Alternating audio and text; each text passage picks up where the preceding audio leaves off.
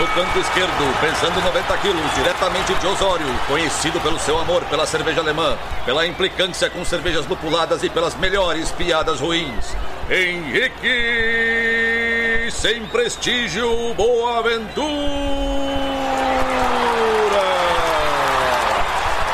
Canto direito, pesando 73 quilos, diretamente de Iraí, o príncipe do azedume, confeiteiro das pastry stouts, senhor das cajuminâncias, Estevão Careca Quitó. Vocês estão prontos? Começa agora o Braçagem Forte!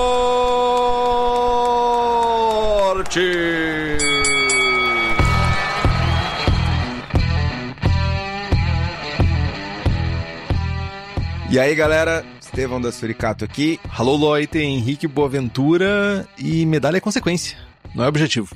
É, fala por ti. Não? Não, não entendi. Medalha é objetivo, mano. Total. Cara, quando a gente começa esse rolê de medalha e objetivo, a gente incita uma competição que muitas vezes nem todo mundo tá disposto, Estevão. Tudo bem, mas Nem todo mundo, nem todo mundo, Estevão, tá disposto, por exemplo, a ter criado uma coisa pra se auto incentivar a fazer vários estilos e alguém pegar isso e jogar pro alto e fazer uma competição, por exemplo, sabe? Ninguém, nem sempre as pessoas estão preparadas pra entender isso, saca? Mano, quem foi que codou o BJCP Score? Eu. Ah, tá. Não. Só pra saber, porque, tipo, do jeito que tu fala, parece que eu fui lá e arranquei a parada da tua mão e joguei lá no site da. Mano, eu não consigo escrever no papel, mano. Que dirá escrever uma linha de código, tá ligado? Eu deveria guardar mais relatos sobre esses sistemas. Porque eu me lembro da discussão que a gente fez. Meu, vai ser muito massa, não sei o que, eu já tenho. A gente fazia no papel, a gente chegou a fazer no papel essa discussão. Sim. Papel não, sei lá, meio digital. Eu tinha uma nota no Google Keep dos estilos que eu tinha feito já. Aí eu enchi o saco, eu acho que eu perdi um dia, tá, apagou, daí eu disse, ah, vou fazer um sistema. Aí desandou. Mas é isso, mas é isso. Mas eu imagino que tenha outras pessoas que olhem pra competição com outros olhos, que também querem buscar medalhas, gente aí que, inclusive, braça olhando pra concurso e mirando nas pessoas que ainda não se acostumaram com isso, com essa nova realidade. Esse admirável mundo novo, Estevão. Existe um mundo novo onde o Braçagem Forte tem concurso. Olha só. Olha só. A Copa Braçagem Forte. Inclusive, nós estamos olhando pra você que não se inscreveu ainda. Você já deveria ter se inscrito. Tá chegando o fim do primeiro lote. Você vai perder seu desconto. Fica a dica. Mas, Estevinho, antes de mais nada, o que, que você tem feito da sua vida? Ai, ai, jovens. Eu deveria estar mais ansioso, mas não tô. Só, sei lá. Eu tô por nós dois, não te preocupa. BCS está chegando, várias servas, várias papagaiadas, várias servas exclusivas pro evento, pré-lançamento, lançamento, cara, vai ser massa. Comprem lactase. Comprem lactase, que na minha mão vai estar mais caro lá no dia, só, só tenho isso. Tu vai estar vendendo, mano. Ah, mercado paralelo, né, meu? Mas imagina tu chegando assim, ô meu, e aí? Dá, dá uma cartelinha aí, velho. Faça uma cartelinha aí pra mim. De quê, né? Um negócio aí pra eu. Ai, ai, ai. Mas tô feliz, mano, tô feliz. Vai ter dois modelos de taça da Suri, uma do evento, mais outra. Vai ter uma taça do Braçagem. Show! Comida especial. Várias pessoas já confirmaram a presença. Pessoas de fora, influencers. O Henrique também. Eu estarei no evento. Quer mais motivo pra ir pro evento do que, tipo, a rara oportunidade de me ver num habitat diferente? Não, uma galera vai comparecer no, no encontro do Braçagem. Vai tá massa, vai tá massa. Eu vou cedo, tá, gente? Só pra avisar. Mas uma pessoa legal que não vai estar lá, que prometeu e, e descumpriu, eu queria fazer só a corneta pública, é o Zontinha. Zontinha, shame on you, Zontinha. Então não é legal, né? Se não tá lá, não é legal. É, enfim, pra mim, entendedor, né? Já foi legal. Ah, mas vai tá massa, meu, vai tá massa. Vai tá bem divertido. Vai ter lager? Vai ter, mano. Vai ter. Ai, o... ah, não tá aqui, velho. A gente acabou de invasar o lote novo de Check Pills. Eu trouxe uma lata pra casa pra tomar durante o programa, mas tô tomando água. Mas vai ter Check Pilsner, vai ter uma torneira de Check Pills na torneirinha tcheca e tal. E tá bem massa esse lote, mano. Tá bem massa. Vai ter Hellesbock. Não. Tem uma torneira de lager. e 19 torneiras de Suri. É sério? Vai ter uma torneira só de Lager? Sim, é aniversário da Suri, mano. No aniversário da Cubo, dia 14 de outubro, vai ter 15 torneiras de Lager. Aí alguém vai reclamar que não tem Pilsen. Não tem IPA. É, vai ter uma IPA. Tá, tudo bem. Eu, eu, eu me contento. Tem umas IPAs legais lá da Suri, tem umas servas diferentes. Mano, tu vai tomar smoothie. Não, cara. Não, porque a viagem pra casa é longa depois e. Não, tipo... mano, vai ter lactase, tá tudo certo, mano. Que merda de Ai, mundo é esse, cara? Literalmente. E tu, meu, como é que tá? O que tu tem feito? Além de me preparar psicologicamente, né, pro encontro braçagem fortístico, primeiro encontro oficial, né? Tipo, várias pessoas já falaram que vão estar lá, então vai ser mega divertido poder estar próximo de todas essas pessoas maravilhosas e o Estevão também. Então vai ser divertidíssimo, tenho certeza. Cheguei cedo, eu chegarei cedo, porque, né?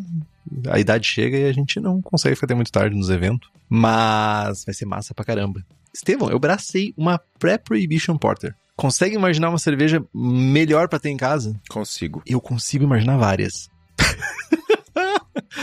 Mas foi divertido, foi divertido braçar. Tenho exercitado novamente fazer mais de uma braçagem por mês, então tem sido bem divertido. Tô com a minha International Dark Lager pronta, tomando ela. Inclusive tenho que levar um growler pra Vossa Senhoria, que me deu um relato muito honesto da minha International Amber Lager, que tava somente ok. E tá tudo bem, tá tudo jóia. E agora tem International Dark. Não, não tava ok, tava menos que ok. Não, não foi bem assim o meu relato, né? Não, tu disse que ela, tipo, tava uma cerveja boa de beber, bem fermentada, mas que ela faltava um pouco mais de malte caramelo e um pouquinho mais de dulçor. Um bom feedback. É, mas não é um somente ok. Ela tava boa. Tá, é um 30 abaixo. Um ok plus.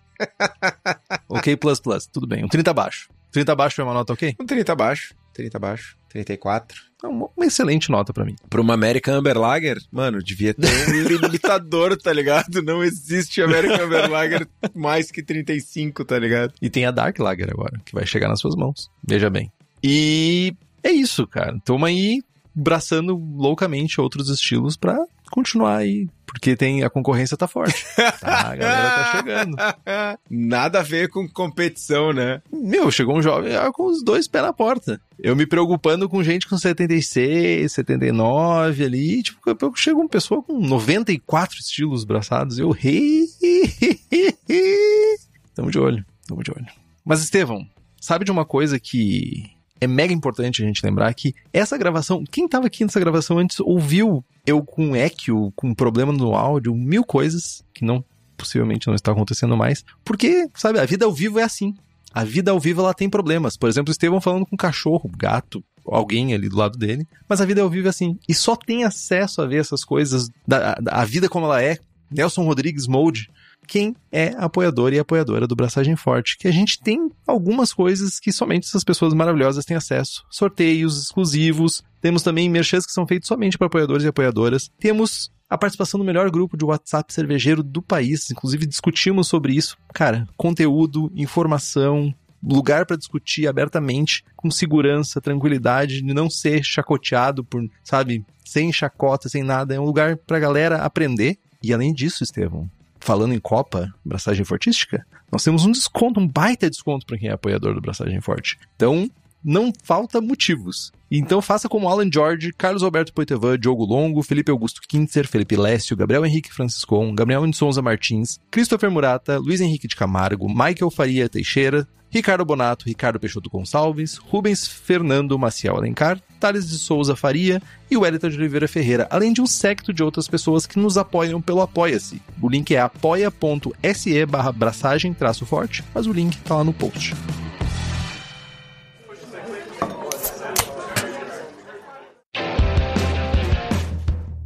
E aproveitando o tema do momento, falando de concursos cervejeiros, a gente preparou um episódio recheado de informações para todo mundo poder se dar bem não só na Copa do Braçagem, mas em todas as competições, sempre que vocês mandarem as suas amostras. A gente acha que é um tema importante não só pelo lance da competição, que sim, a competição é importante, o Estevinho é competitivo, a gente já sabe disso, Para um cacete. mas porque o, o universo de pessoas que fazem cerveja em casa é muito variado. Tem gente que produz para economizar, se consegue isso, são outros 500. Tem gente que produz porque depois de fritar horas e horas com equipamento tem que usar o brinquedinho novo, né?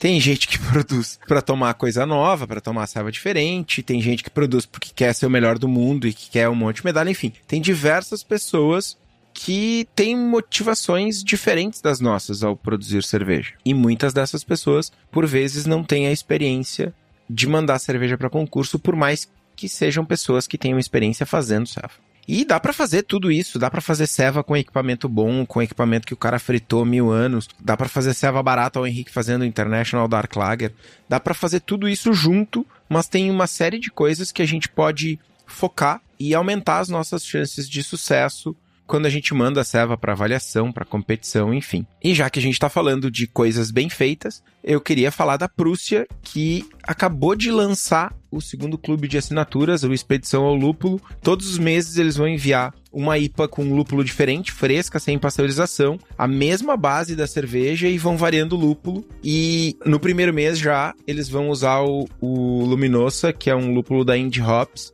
trazido para o Brasil pelos nossos queridos ilustríssimos amigos da Hops Company. As inscrições para o clube estão fechadas no momento, esgotou, mas fiquem ligados que nos próximos meses vão ter alguns episódios de abertura de novas vagas e aí a gente vai avisar aqui, então fiquem ligados porque vale muito a pena. Mas antes de entrar em concurso, Estevão, a gente tem que lembrar que para muita gente que produz cerveja, né, é um hobby, é muito individual, é um, é um processo, às vezes até mesmo solitário fazer cerveja em casa. Eu sei disso porque ao longo dos anos eu posso contar nas mãos, em uma mão só, a quantidade de vezes que eu fiz cerveja com outras pessoas. Para mim sempre foi um processo sabe, de prestar atenção, parar, ver o que eu tô fazendo, sabe? Não é um, um processo de conversar. E principalmente pra galera que começou a fazer, teve várias pessoas durante a pandemia, teve muitas pessoas começando, teve pessoas parando, mas principalmente deu uma oxigenada na quantidade de pessoas que estavam produzindo. E na pandemia, o isolamento fazia parte do rolê. Então as pessoas se acostumaram muito com essa parada individual, com essa parada de um solitário, mas não só, não, não, não vamos encarar isso como uma coisa pejorativa. Solitário no sentido um momento ali de solidão fazendo uma atividade. E desde sempre a gente pode aí o movimento de cerveja caseira ele surgiu como uma forma de socialização. A gente vê os clubes, né, as próprias as servas que tanto nos odeiam hoje, mas a gente continua gostando delas. Mas a gente não tem nada contra as servas, eu acho. Mas elas têm bastante coisa contra a gente. E tá tudo bem. Tá tudo bem, gente. A gente mereceu, talvez, o ódio de vocês. Mas esses encontros eram uma forma de socializar. E quando falamos de produzir cerveja, a gente sabe, pode se beneficiar desse convívio social, seja produzindo ou seja depois a gente consumindo cerveja, compartilhando a nossa cerveja, entendendo o que, que ela tá, tá se tá boa, se não tá boa, o que, que poderia melhorar, o que, que tá poderia continuar. Isso é, é importante, né? E levar essas, essas cervejas pro encontro é uma forma que tu tinha de fazer isso, né? Tu tem ainda, na verdade, de fazer isso. Tirar dúvidas técnicas, entender que insumos poderiam ser usados, que coisas diferentes tu poderia fazer naquela cerveja e poder ouvir experiências de outras pessoas, talvez fazendo o mesmo estilo, talvez fazendo estilos diferentes, mas ainda com uma fermentação parecida ou com algum ingrediente parecido. Então isso é muito enriquecedor e forma, de certa forma, uma base de conhecimento, ou pelo menos expande uma base de conhecimento dos aprendizados que tu tem no momento solitário, no momento individual. Então isso vai se expandindo. Isso é uma base que se cria não somente para fazer cervejas melhores, mas também para se divertir, porque no final das contas, cerveja é bebida alcoólica, gera tonturinha, é divertido. A gente já falou, fazer cerveja tem mil fritações, equipamento, receita, fermentação, fazer teu malte, plantar teu lúpulo, sabe, mil coisas. Então é importante pontuar isso. Cara, e, e vamos lá, né? Se tu tá te estressando com teu hobby, tu tá fazendo errado. É algo que é pra gente se divertir. E se divertir não necessariamente é só ficar fritando na receita ou no que quer que seja, pode ser ir pro encontro e compartilhar a tua ceva, as tuas experiências, enfim. Mas, beleza. Quando a gente fala de concurso, o ideal passa muito longe de a gente servir uma ceva qualquer no pet, na torneira de casa e mandar para avaliação. Passa longe. A gente precisa de estratégia. Claro que dá para fazer isso também, mas com um pouquinho de estratégia a gente pode buscar resultados absurdamente melhores. E para isso a gente precisa se perguntar na hora de se preparar para as inscrições sobre algumas coisas. Primeira pergunta: que cervejas eu devo mandar? Que cervejas eu devo escolher para mandar para o concurso? tenho experiência produzindo determinado estilo, esse estilo está numa categoria que tem muitas amostras, o quão difícil é acertar uma cerveja de, do estilo X proposto. Preciso de processos extras, principalmente processos que eu não estou acostumado. Preciso fazer uma acidificação lática. Preciso fazer uma decocção. Preciso fazer um cereal mash. Preciso usar extratos. Nunca fiz dry hopping. Preciso fazer um dry hopping. É, é tipo, preciso desviar do meu processo natural, ou do meu do processo que eu estou acostumado a fazer essas minhas cervejas. Essa cerveja que eu vou fazer, esse estilo que eu vou me propor a fazer, ele precisa de um tempo diferente? É uma cerveja que precisa de envelhecimento, é uma cerveja que precisa de lagering, é, é, é uma fermentação que vai demorar mais tempo e eu só tenho sete dias de geladeira, enfim. Eu preciso de blend para fazer essa cerveja. É uma Geuss, é uma Red Flanders, é uma Wild da vida, em que eu vou me beneficiar de ter mais de uma cerveja, mais de uma base para eu poder blendar e ter um resultado melhor. Então, todas essas perguntas ajudam a gente a, a definir quais os estilos uh, são os ideais para cada um produzir, enfim, e mandar para o concurso. Eu me lembro recentemente, cara, coisa de 30, 40 dias atrás, a gente vai falar sobre o tema de preparação ao longo do episódio, mas eu lembro de uma pessoa no grupo de apoiadores comentando que tinha 9 ou 10 dias para fazer a cerveja. Sete dias. Sete dias. Sete. Para mandar pro concurso e o Fino, Andrew Fino, abraço Andrew, largou assim, meu, só não faz. Não manda porque não vai dar. E aí a gente entrou numa discussão, não dá, já fiz, já funcionou e tal. E aí no fim das contas, é, o comentário da pessoa foi, é, não deu.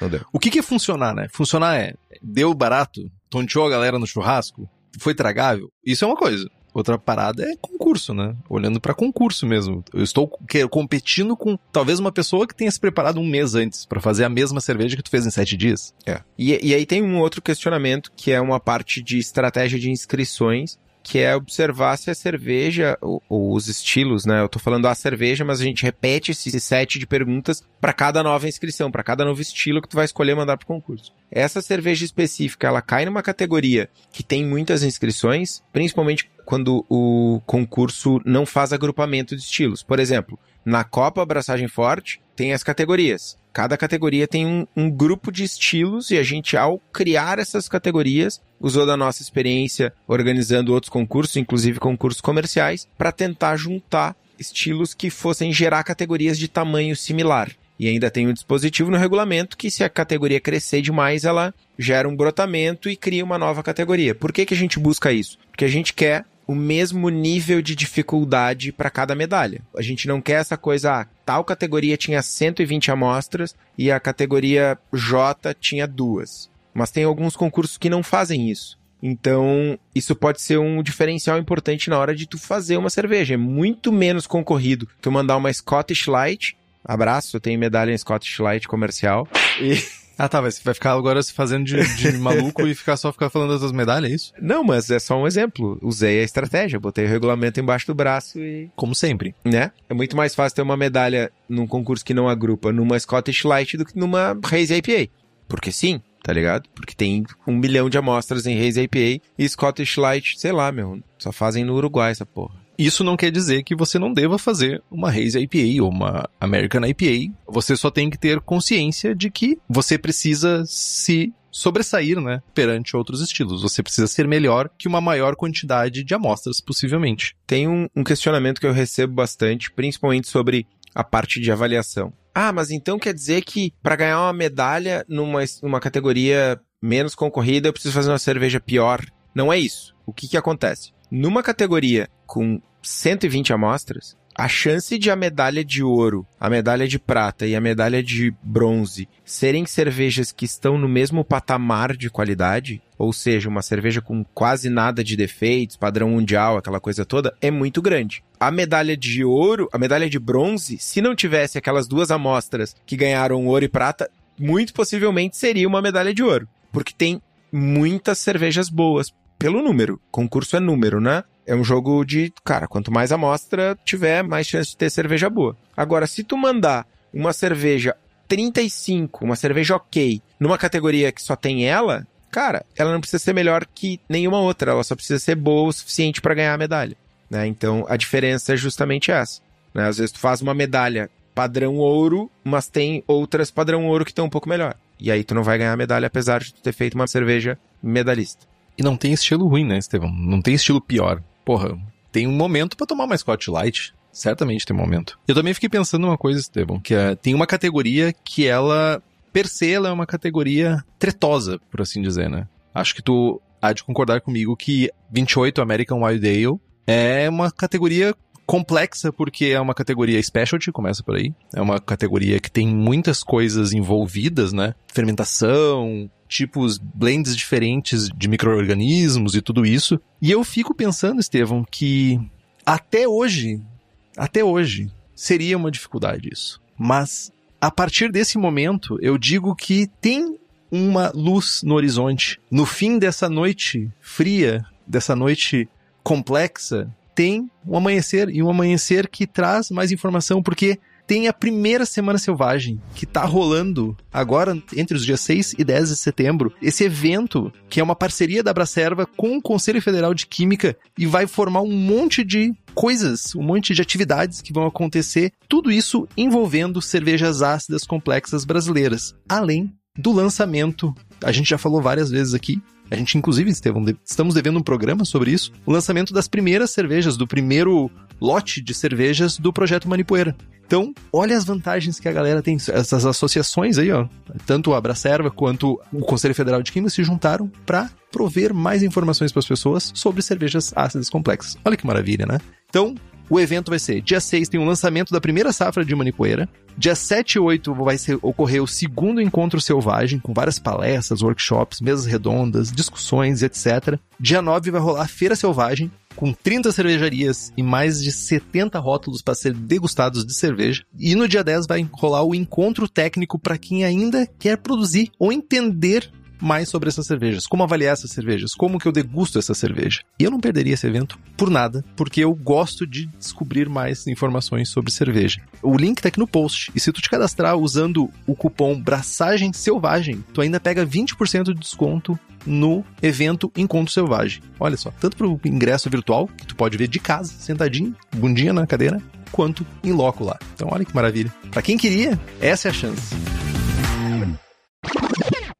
Cara, eu acho muito divertido. Porra, primeiro de tudo, baita evento, né? Baita ação da Abracerva. Lamentavelmente, a nossa manipoeira não vai estar presente no evento. Mas, meu, é algo que vai ficar para os anais da história da cerveja brasileira esse evento. Anais ácidos, eu diria. É o comecinho de um grande movimento que, enfim, vem por aí. Muito massa, muito massa. Parabéns a todos. Eu sei que o, o Diego tá aqui nos acompanhando e, e ele tem uma mão muito pesada nesse, nesse evento todo. Ele é, é um apaixonado, incentivador, enfim. E, porra, só tenho a dar os meus parabéns. E eu acho muito legal que tu, Henrique, vai poder assistir, vai participar e tal. Porque tu tem esse personagem de que, ai, eu só gosto de Keush, eu só tomo lager.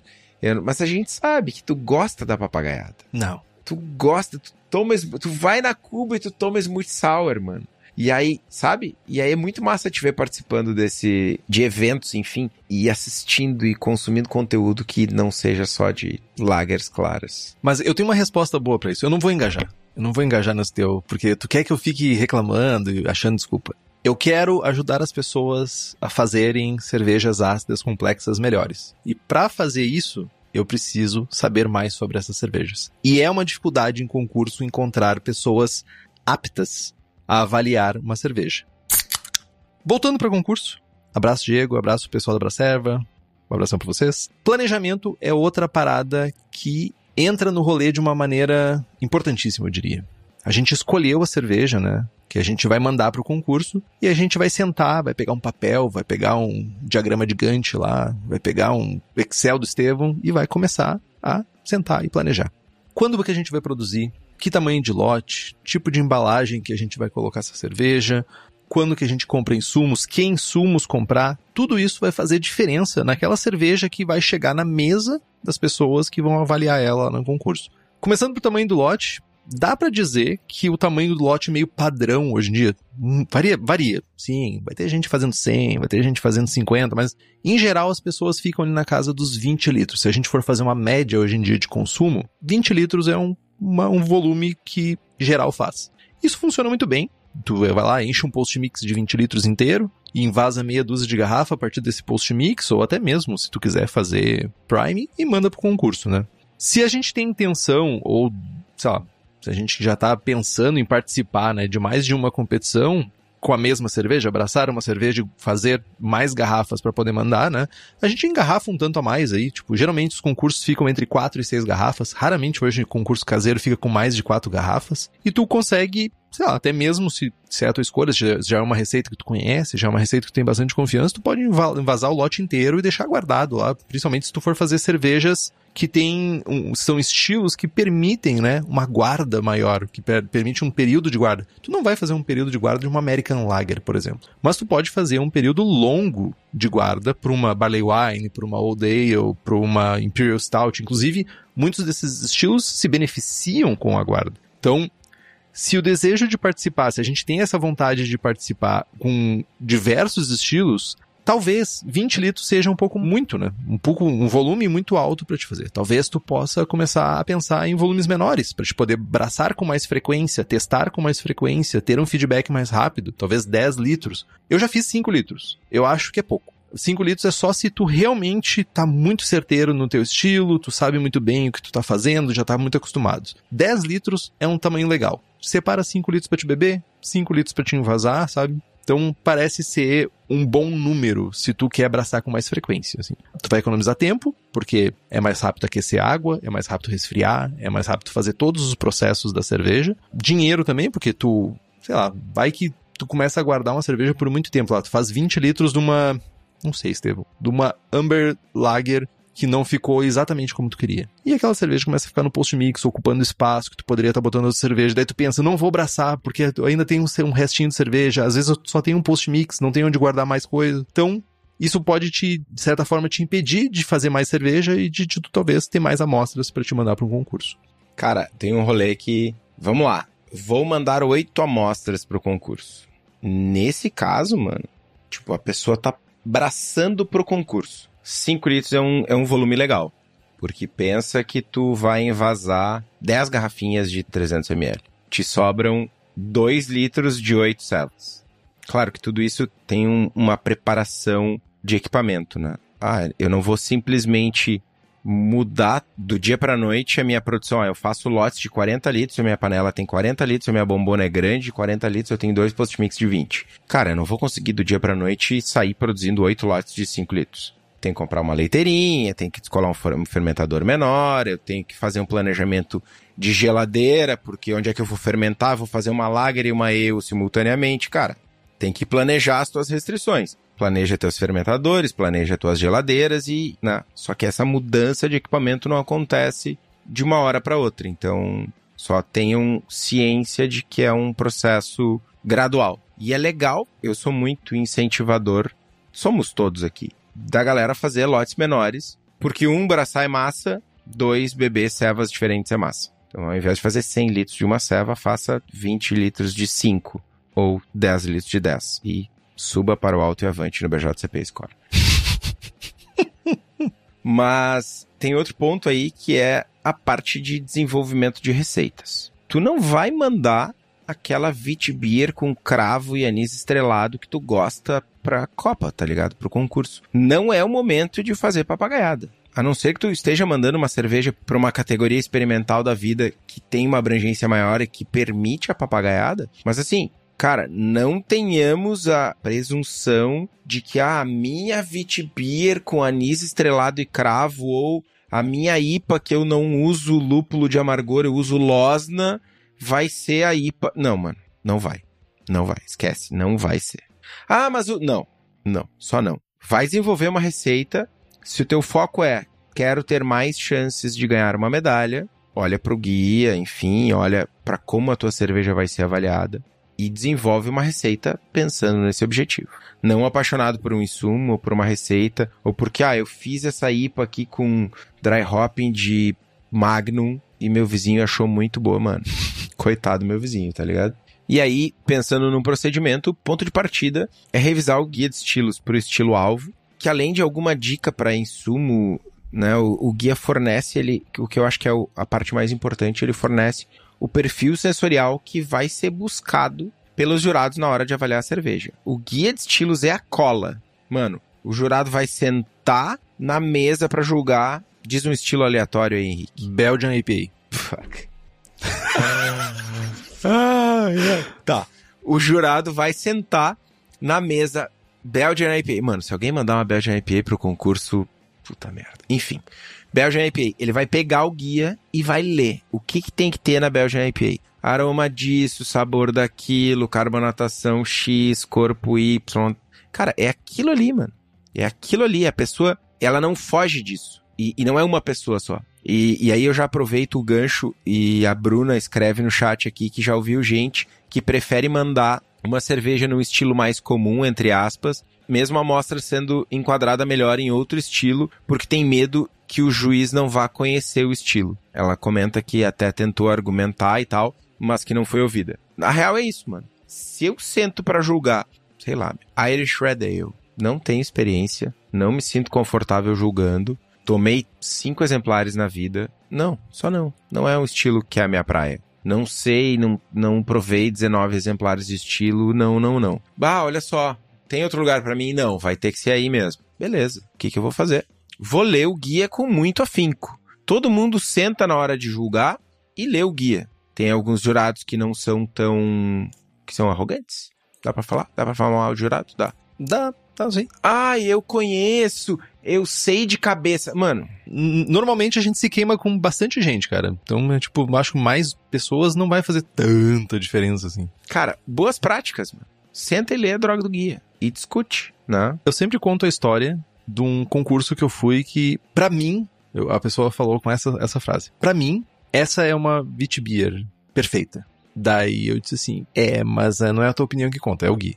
É isso. Basicamente isso. Essa é a melhor resposta. Então, cara, tem que mandar a ceva no estilo que tá no copo, né? Não é a ceva que tu fez, é a ceva que tá no copo. Mas ainda assim, se ela parece uma Scottish Light, a gente vai mandar como uma Scottish Light, não como uma Irish Red Ale, só porque talvez tenha alguém que não conheça, essa pessoa vai ler o guia e vai comparar a cerveja com o que tá escrito no guia. E aí, falando de guia, tem uma outra dica que é muito importante, que no guia, no guia do BJCP, tem exemplares de estilo. E, cara, tomar esses exemplares de estilo quando disponíveis e quando disponíveis frescos, dá para ter uma noção muito massa do perfil sensorial desejado por uma cerveja daquele estilo. Na falta de exemplares frescos, a gente ainda pode tomar, mas sempre tendo em mente que essa cerveja pode estar tá oxidada, pode estar tá envelhecida, deve ter um caráter um pouco mais adocicado, menos amargor, menos aromático e fazer ajustes necessários. Uma coisa importante também é que sim, muitos estilos que estão no BJCP 2021 principalmente, são estilos centrados em exemplares europeus, até norte-americanos, que muitas vezes, para não dizer sempre, são difíceis de encontrar aqui no Brasil, principalmente hoje em dia que a importação tá tão difícil, tão caro. Então,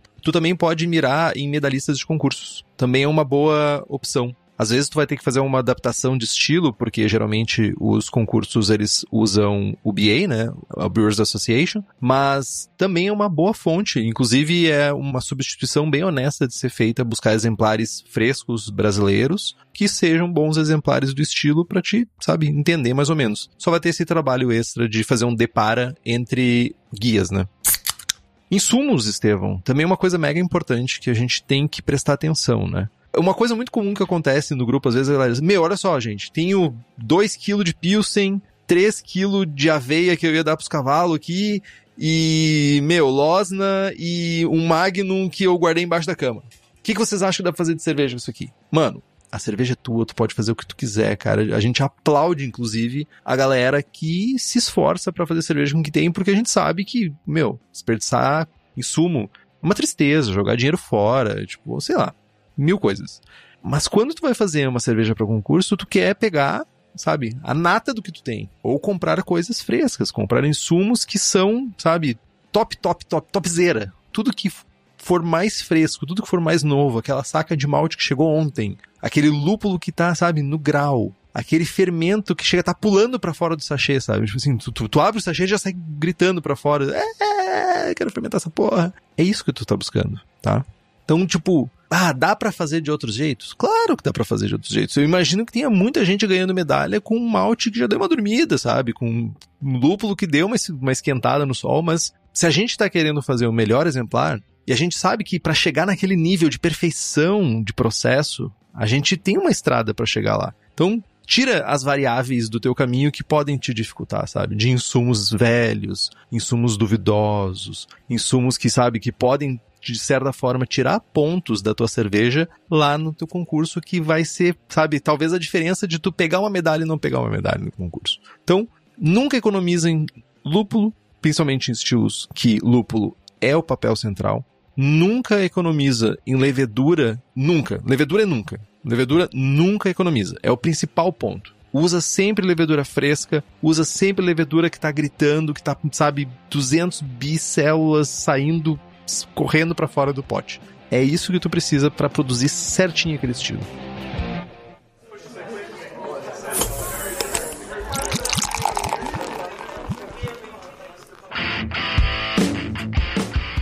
Um outro ponto que chega a ser polêmico às vezes. Mas não temos medo de polêmica. Talvez o Henrique me dê umas pedradas. Eu bato aqui pra isso. Cerveja em concurso é tipo pastry stout. Daquelas que tu divide a lata entre 19 amiguinhos no bottle share. Um golinho a selva parece maravilhosa. Uma lata é um sacrifício bizarro. Tipo pastry, tipo enxmute, tipo um monte de coisa. Apesar do Henrique estar tá se chacoalhando na cadeira e de raiva aí, querendo me apedrejar, o fato é que os jurados, na hora da competição, eles tomam no máximo, no máximo, 100 ml de cerveja. 50 ml é o usual.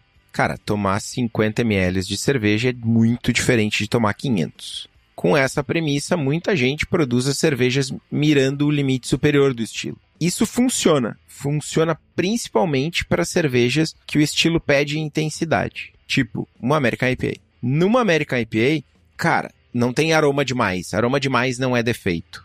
Saca? Não tem esse defeito numa IPA. Aroma de menos, sim. Aroma, por exemplo, ruim demais é um defeito. Não, tudo bem. Eu estou aqui para desempenhar esse papel, Estevão. Engula. Aroma de lúpulo de dry hopping demais. Bom, não é, não é defeito. Agora, esse lance da intensidade, ele não funciona tão bem quando o, a cerveja, o estilo pede sutileza, equilíbrio. Tipo, cara, uma Imperial Pilsner, tá ligado? Não vai ser melhor. Não vai ser melhor avaliada, não vai...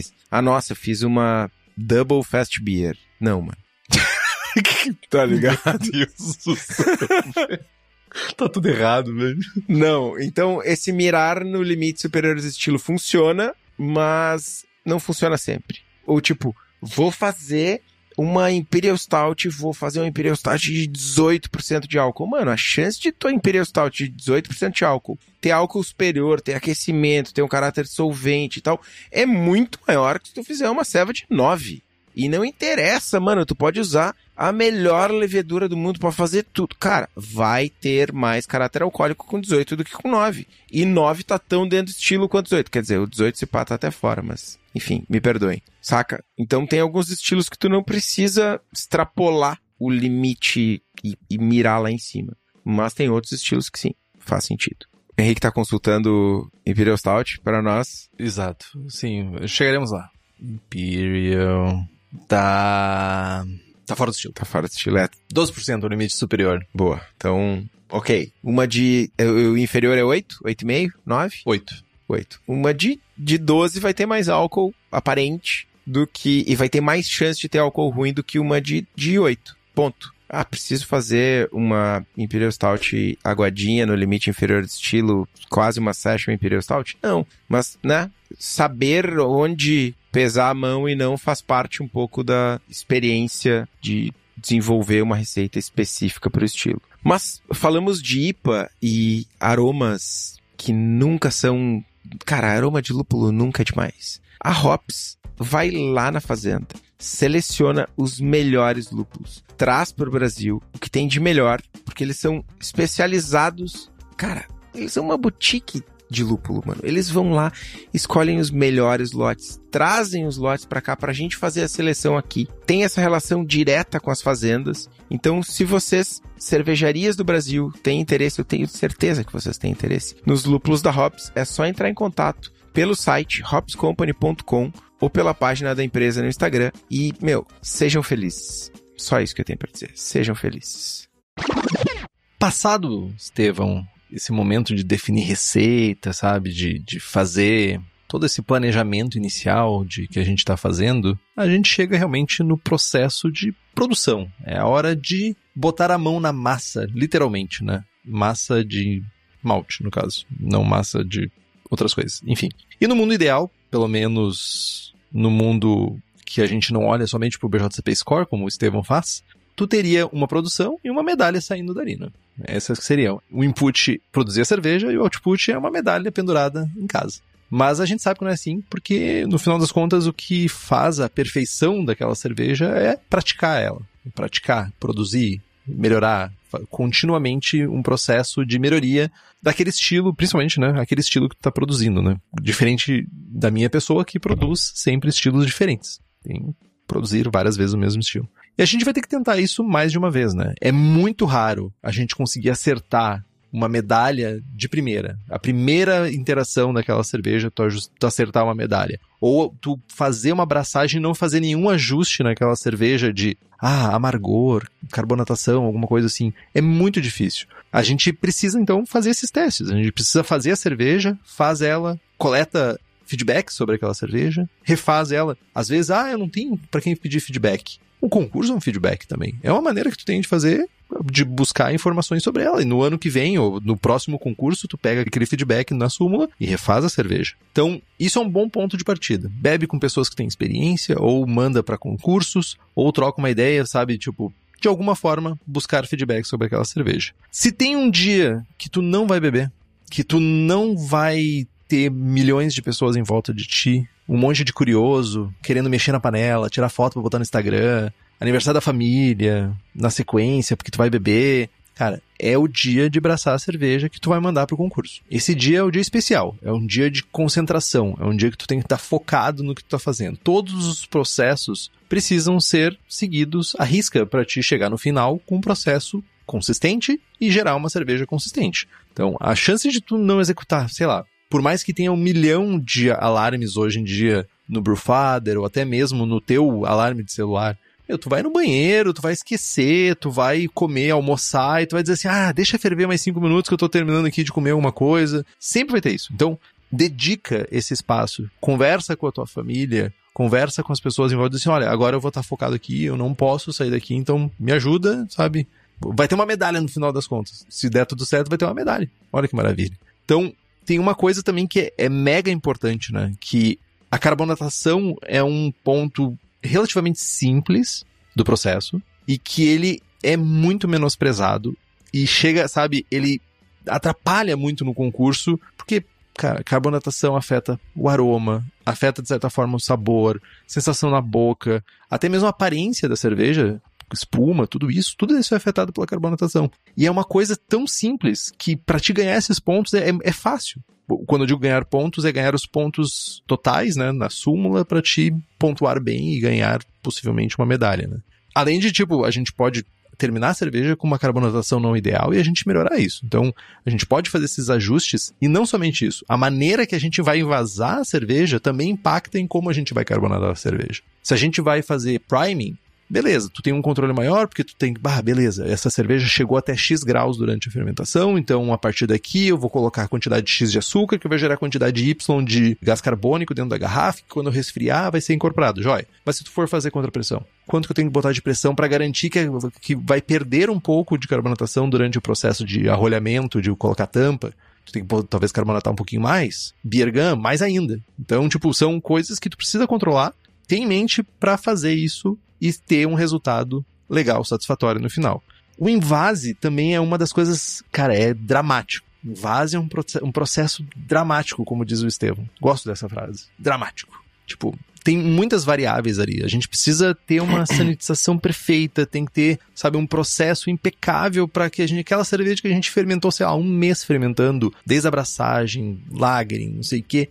Tu vai lá e invasa em umas garrafas nojenta, quebrada, cheia de rato dentro. Tipo, porra, velho, é, é foda. Então, o ideal é assim, usar garrafa nova. Se tu não puder, a gente entende que tem, nem todo mundo pode comprar garrafas novas. Pelo menos que tu tenha essas garrafas já limpas, com tampa, para não ficar entrando bicho, para não criar sujeira, para não criar pontos que tu não vai conseguir sanitizar. É mega importante isso. Também é importante que tu, quando for invasar, se tu não for fazer priming, purga tirar o oxigênio de dentro, fazer purga com CO2, não economiza. Ah, vou dar só um ali com o beer gun ou com o contrapressão para não gastar meu CO2. Se tu já tá pagando por uma inscrição num concurso, não vai ser a hora de economizar 5 pila para invasar, sei lá, 20 garrafas num concurso. Então, olhe com cuidado para isso. Olha com muito cuidado para isso. Enchimento de garrafa é uma outra coisa que o concurso é mega tenso, tá? Mega tenso. Tu pega a garrafa quando tu olha assim, oh, acho que faltou cerveja. Cerveja pela metade garrafa sei lá, preenchida somente até um pedaço. Tipo, sabe? Enche até a ponta ali. Quanto menos headspace tiver uh, para não ter, para ter oxigênio, principalmente se tu for fazer invase de contrapressão, meu, melhor. Não, precisa ser exatamente até tipo tá derramando, mas vai com fé vai, sabe, vai com consistência ali até perto do pescocinho da garrafa. Tem um nome para isso, Estevão? Tem um nome técnico para aquela, aquela parte? Pescoço. Pescoço. Tem o ombro e o pescoço. Vai no pescoço. Cara, esse ponto eu vou mais longe, mano. Enche até a boca. Até lá em cima, cara. Porque vai ter oxigênio no headspace, sim ou sim. Mesmo que tu expulse com o gatilho da Birgan ou, ou com o próprio equipamento de contrapressão e mesmo que tu faça o fechamento com espuma, vai ter alguns ppbs de oxigênio naquele headspace. Quanto menor esse headspace, menos oxigênio total tem dentro da embalagem. Tu tá substituindo uma mistura de gás que tu não tem certeza de quanto oxigênio tu tem por cerveja, saca? Tu tem no enchimento normal de uma garrafa, tu vai ter ali 20, 30, 50 ml de gás. Cara, substitui esse gás por cerveja. Ah, na hora da preenchimento de súmula, o jurado vai anotar lá. Ah, garrafa muito cheia. Em lugar nenhum, esse jovem vai tirar ponto porque a garrafa estava muito cheia. Ele só vai botar uma observação, garrafa muito cheia. Vida que segue. Quando a gente faz os envases de lata na cervejaria, cara, a gente enche até o gargumilho. Cara, quanto mais cheia, melhor. Eu sei disso porque quando eu abro as latas, faz uma sujeirinha. Azar, mano. Melhor fazer uma sujeirinha do que tu não tomar a ceva. Porque ela tá oxidada e tu teve que jogar fora, tá ligado? Mas eu não espero isso. Nunca passei por isso com cerveja da Suricato, nem da Cuba. Então. Não, com certeza não, mas. Enfim. Com, com certeza. Arrogante pra caceta, velho. Que nojento, mano. Eu ia dizer que nem todo mundo tá livre, velho. Para, deixa eu, deixa eu fazer, ó. Bicho nojento, velho. Mas, Estevão, tu falou em qualidade, né? E a gente estava falando em priming, a gente estava falando de fermentação. Quando a gente fala de qualidade, a gente não consegue esquecer da Levtech, que para cervejarias a Levtech oferece uma gama de produtos que são idealizados para essa galera que sabe que vai produzir, vai mandar cerveja para casa das pessoas, então precisa ter qualidade no que está sendo entregue. Além de 50 tipos de leveduras, tem também consultoria em boas práticas de fabricação, controle de qualidade, montagem de laboratório, treinamento de pessoal e banco de leveduras. E além disso, né, a Levtech conta com um monte de produtos para cervejeiros caseiros, que tem bactérias, bretanomices, leveduras para outras bebidas como hidromel, cidra, uísque e cachaça, e aquele atendimento que somente a Levtech tem nesse setor. Então entra no site levtech.com.br e faz suas compras, tanto para tua cervejaria quanto para tua cerveja caseira. Eu tenho mais um negócio para falar sobre invase, que é, tá, beleza, headspace mínimo possível, fazer o fechamento com espuma. E tem uma outra coisa que é o seguinte, muitas pessoas fazem o lote e vão lá e invasam 10 garrafas, porque eu vou mandar uma ceva pro concurso essa semana e para o concurso daqui um mês. Cara, o invase, idealmente, ele tem que acontecer no último minuto. As tampas, elas não são mágicas. Passa oxigênio pela tampa, pelo selante da tampa. É permeável. Quanto mais tempo na garrafa, maior a oxidação da cerveja em relação à ceva que está armazenada no barril. No barril também entra ar, oxigênio, enfim, mas é uma troca muito menor proporcional ao volume total de líquido. Então a cerveja ela está muito mais protegida no post-mix ou no barril do que na garrafa. Então o ideal é que tu faça esse invase no último dia possível, com, né, seguindo o teu calendário, datas de envio e tal, mas no último dia possível, ou, ou no máximo, o mais longe, o mais perto possível da data de envio, para que a tua cerveja esteja mais fresca, né? E sempre armazenar ela Frio. a frio. Ah, invasei e vou botar no quente aqui, porque sim, na... Porque vai estar quente lá, porque vai, vai ser trans... Não, não. Não, não, não, não. Frio, ma- manda frio assim, ó. Imediatamente o mais frio antes de congelar. É isso que tu precisa. E, cara, uma vez que a gente invasou, é partir pro envio, que é uma outra parte dramática do rolê. Principalmente porque os fretes estão bizarramente caros. Não é só pra mandar serva caseira pro concurso, é pra. Nossa, a logística tá absurda nesse país. Enfim, não vou ficar aqui reclamando. Eu vou. Eu chegou um livro aqui em casa, eu, eu tenho certeza que usaram ele pra calçar um carro na estrada, velho. Certeza. Certeza, velho. Incrível como destruiu meu livro. Tive que devolver. Olha que maravilha, que desgraça. Pronto. Passou. Um abraço pra vocês que fazem logística, que destruiu meu livro. Lamento, lamento, mano. Mas a premissa principal do envio de amostra para concurso é a gente contar o tempo de trás para frente. Qual é a data limite para a cerveja chegar? Ah, é dia 10 de outubro. Quantos dias vai chegar? Qual é a transportadora que eu vou utilizar? Quanto dinheiro eu tenho que pagar pelo frete? Porque é isso, tu tem diversas opções de frete, cada um tem uma realidade, cada um tem um orçamento, tá tudo certo, né? Calcular o envio para chegar dois dias antes e programar toda a produção das cervejas a partir dessa data limite de trás para frente. A gente quer o maior frescor possível e o menor tempo de trânsito possível. Então escolher o frete mais rápido que, que caiba no orçamento de cada um. E para além disso é caixa de isopor, ice pack e plástico bolha. Cara, caixa de isopor, mesmo que a cerveja não chegue gelada, ela oferece uma proteção quanto à variação de temperatura. Isolamento térmico. Não vai ficar 30 graus dentro da caixa. Não é só pra manter a temperatura dentro, é pra temperatura de fora também não afetar a temperatura de dentro. Exatamente. E se tu tiver um ice pack ou, ou uma garrafa com gelo, enfim, várias opções, quanto maior essa massa dentro da caixa que não for cerveja, menor é a variação de temperatura. Claro que tu não vai mandar 40 quilos para mandar uma amostra, né, quatro garrafinhas. Mas um ice pack ali ajuda. E o plástico bolha, o, o segredo de preparar as, as garrafas para enviar é que elas estejam firmes. Elas não podem estar soltas. Então, cara, passa uma folha de plástico bolha, coloca uma garrafinha do lado de cada, de, né, as quatro garrafinhas juntas. Se tu quiser passar um elástico, alguma coisa que fixe elas juntas, tu vai garantir que essas amostras não vão quebrar, porque elas não vão bater os pescoços. Um ponto importante é nunca fixar o plástico bolha na garrafa com fita e, meu, é um pedacinho de fita. Não é meio rolo. Sério. Não é a fita adesiva que, que traz segurança, é o plástico bolha. Só isso. É, é isso. É tipo um pedacinho. Um pedacinho, assim, tipo dois por dois, só pra não escorregar. Ô, mano, eu já vi galera que apertou tanto e colocou tanta fita adesiva que saiu o ar do plástico bolha e a cerveja tava batendo no plástico, tá ligado? Tava batendo na fita. Não precisa, gente. Não precisa. Vai, vai por mim, não precisa. Usa fita, fita crepe, fita de pintura, de pintor, não sei como é que se chama aquela porra. Fita crepe. É, aquilo sai com facilidade e, tipo, tu pode usar, sabe? Tipo, não precisa usar aquele durex nojento que gruda pro resto da vida, sabe? Outro ponto bem importante, gente, leiam o regulamento. Sempre tem um Estevão que quer meter uma pegadinha marota no regulamento com uma instrução específica, então não custa. Dá uma lida no regulamento. Mandar uma garrafa Magnum de um litro e meio, Estevão. Não, não faça assim, velho.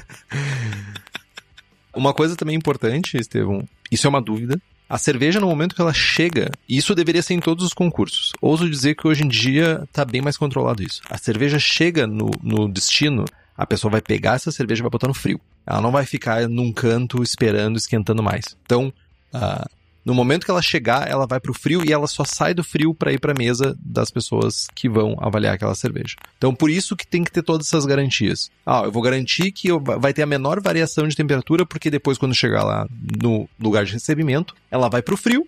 Então, a partir dali, teoricamente, tu não vai ter mais mudanças drásticas na tua cerveja, porque vai estar no frio, frio. Frio, tipo, suficiente para barrar mudanças químicas na tua cerveja. E tem uma coisa, Estevão, que é uma parte importantíssima e é por isso que medalha é consequência pra mim, que é o aprendizado. Tá? aprender a fazer uma cerveja, aprender a melhorar a tua cerveja, sabe? É, é um processo, sabe? Tipo, e participar de concursos, participar de eventos que vão avaliar a tua cerveja também é um processo. E tem uma coisa que para a gente entender como melhorar, a gente tem variáveis que fogem do nosso controle. Ah, a gente pode abraçar a cerveja, mas como é que a pessoa avalia a minha cerveja? Como é que ela chega nessa mesa? Como é que ela sai de dentro da câmara fria e vai para ser julgado essa cerveja? Então, uma maneira que tu tem de entender como isso acontece é contribuindo com concursos e ajudando, sendo steward ou auxiliar, né, de uma competição.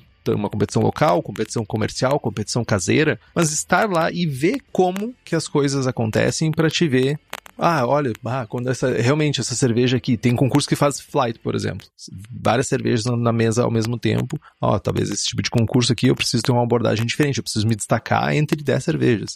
Ah, esse concurso aqui ele é avaliado uma cerveja por vez, então aqui eu não preciso, sabe, eu posso fazer uma cerveja que não precisa de tanta intensidade porque vai ter uma avaliação só para ela tem coisas que tu só entende participando de concurso, sabe? Observar como as amostras são selecionadas, como é que é o processo de julgamento, sabe? Ajudar. Toda essa vivência, ela só adiciona mais no processo para ti. E te dá uma dimensão de como que é realmente, como tua cerveja vai ser encarada. Eu acho que isso é a parte que foge do nosso controle que a gente também precisa entender. Então, participar é massa. Então, além de tu vai ajudar a tua cena local, né? Mega importante ajudar a tua serva local, ajudar o teu abrir o shop que faz o concurso, sabe? A tua confraria que faz o concurso, tu vai, sabe, tá socializando, tu pode fazer amizade, tu pode provar cervejas legais e, tipo, cara, nem todo mundo é um, um, arrombado desgraçado, sabe? Por mais que as redes sociais e, tipo, e as notícias atuais, de certa forma, tentem nos convencer disso, eu acho que ainda tem pessoas legais e a pessoa tá fazendo cerveja. Fazer cerveja é uma coisa legal. Então talvez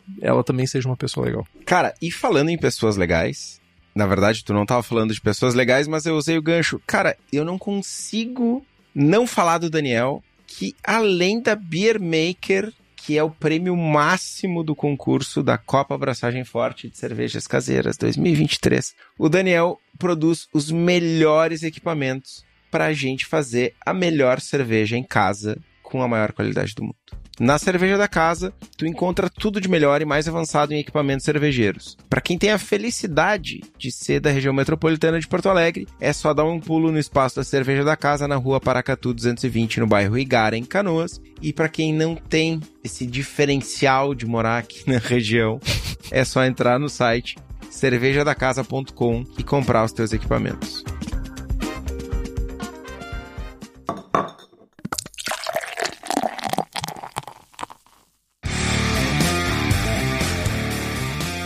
O Pavlos comentou aqui, cara, ouvindo esse episódio, eu fico muito pouco afim de mandar cerveja. Parece uma ciência de foguete. Não é.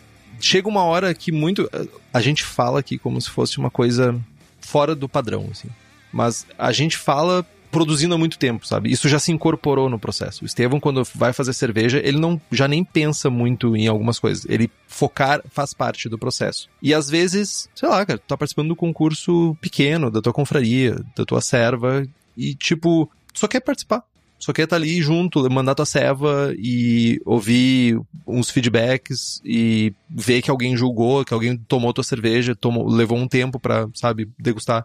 E tá super massa, tá super legal. É, faça isso. E vai ter concursos maiores que para ti ter o mesmo tipo de prazer, tu vai querer ganhar medalha. São maneiras diferentes de encarar o processo. Cara, eu, eu faço um, um paralelo com o meu minha prática esportiva. Cara, eu, eu treino Muay Thai. E eu não quero lutar, não quero tomar porrada na cara, não é, não é o meu rolê, não vou lutar. Mas eu me divirto um monte, mano. Meu objetivo hoje é chegar no CT e conseguir fazer o treino que os atletas fazem. Mano, era até ontem. Chutar pilar, no caso. Cara, não, mano. É uma preparação completamente diferente do que eu consigo. Mas eu não vou competir, tá ligado? Eu só quero me divertir. Então, ah, mas o cara que quer competir lá no K1, numa competição mundial mais fodalhástica, mano, esse louco tem que sentir dor, né? Tem que sofrer muito. Não necessariamente é, isso é para mim e tá tudo bem, né? Mas tem algumas ações técnicas, treinamentos, enfim, que a gente pode aplicar isso para quase tudo na vida, que a gente que aumenta as, as, nossas chances de sucesso, né, ou num concurso de cerveja, ou numa competição esportiva, ou no que quer que seja. Mas aproveitando e fazendo um gancho então, né, e algumas outras considerações do episódio, cara, braçar as melhores cervejas possíveis, tomar cuidados extras com sanitização e invase, revisar interações da cerveja, inclusive com outras pessoas, fazer a receita mais vezes, enviar o mais tarde e o mais rápido possível. E, e aí eu, eu queria muito trazer uma parte para o debate que é um ponto extra aí, que é a sorte. Cara, tem um fator sorte na competição. Diferentes jurados, diferentes momentos, competições de tamanhos diferentes, uh, competições que estão sujeitas a determinados regionalismos. Tudo isso impacta nas tuas chances de ganhar. Inclusive, tu pode mandar a mesma cerveja, o mesmo invase, para a competição A e ganhar, e para a competição B não ganhar. Né?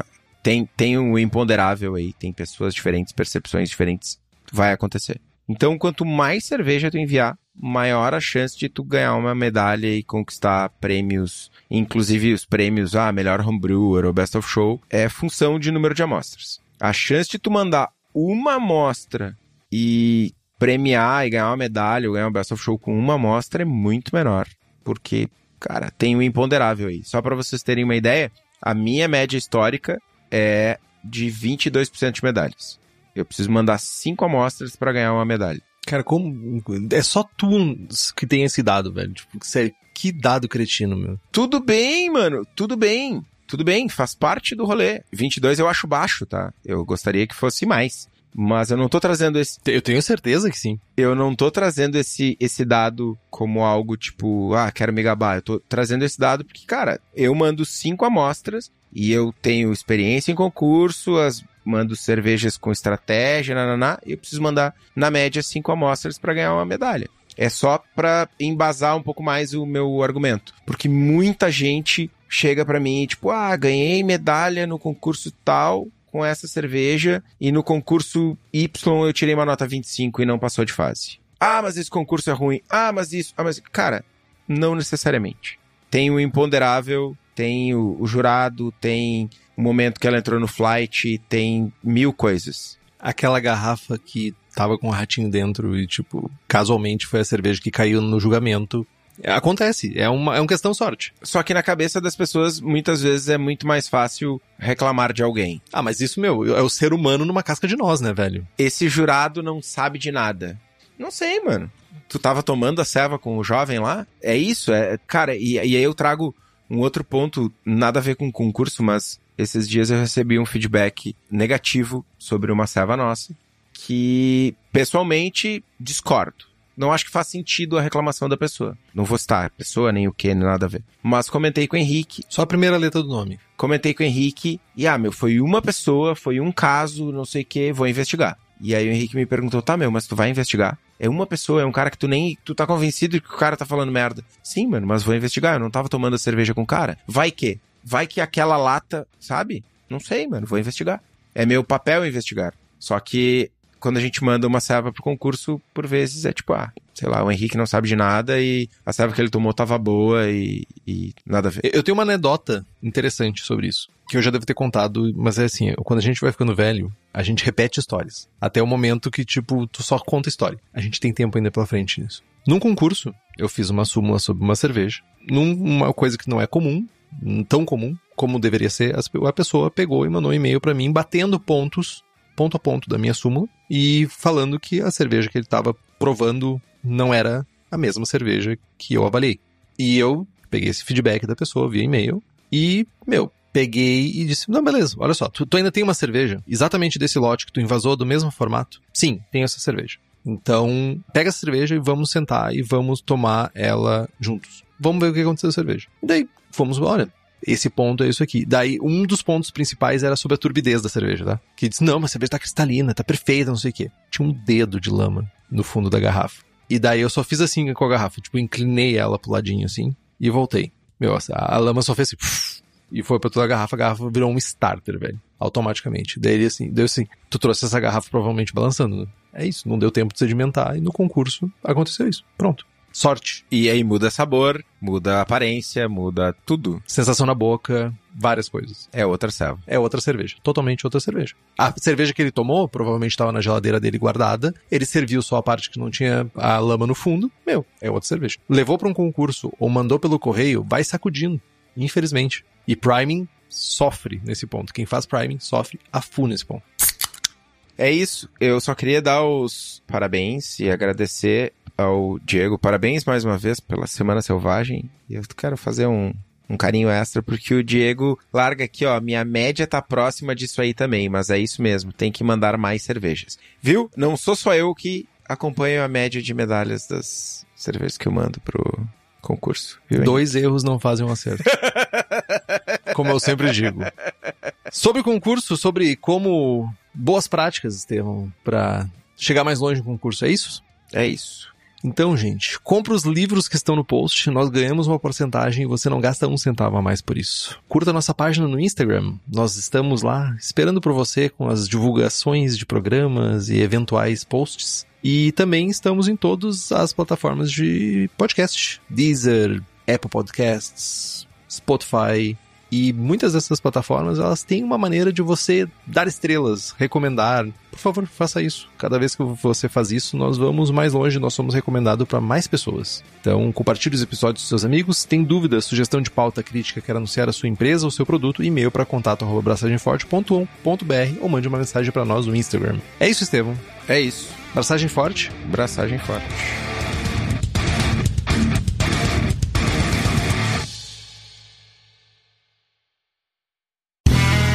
Este podcast foi editado por Play Áudios.